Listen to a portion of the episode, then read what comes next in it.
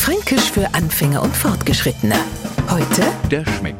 So wie sie das jetzt auch hört, muss man was in den Mund nehmen, um was zu schmecken. Ja, das kann man, muss man aber nicht. Ich hab zum Beispiel lang nichts mit klassischer Musik anfangen können, bis hier mal ein Stück gehört hab, das mir gefallen hat. Na, wollt ihr immer mehr davor hören? Naja, auf einmal hab ich's halt, der schmeckt. Das gleiche mit der Gartenarbeit. Das war für mich auch bloß eine lange Zeit ein Quaschtel, bis ich Gefallen Druck gefunden hab. Genau, noch hab ich's, der schmeckt.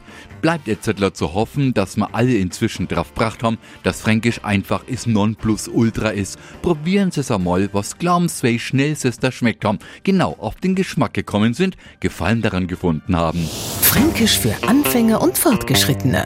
Morgen früh eine neue Folge. Und alle Folgen als Podcast auf podu.de.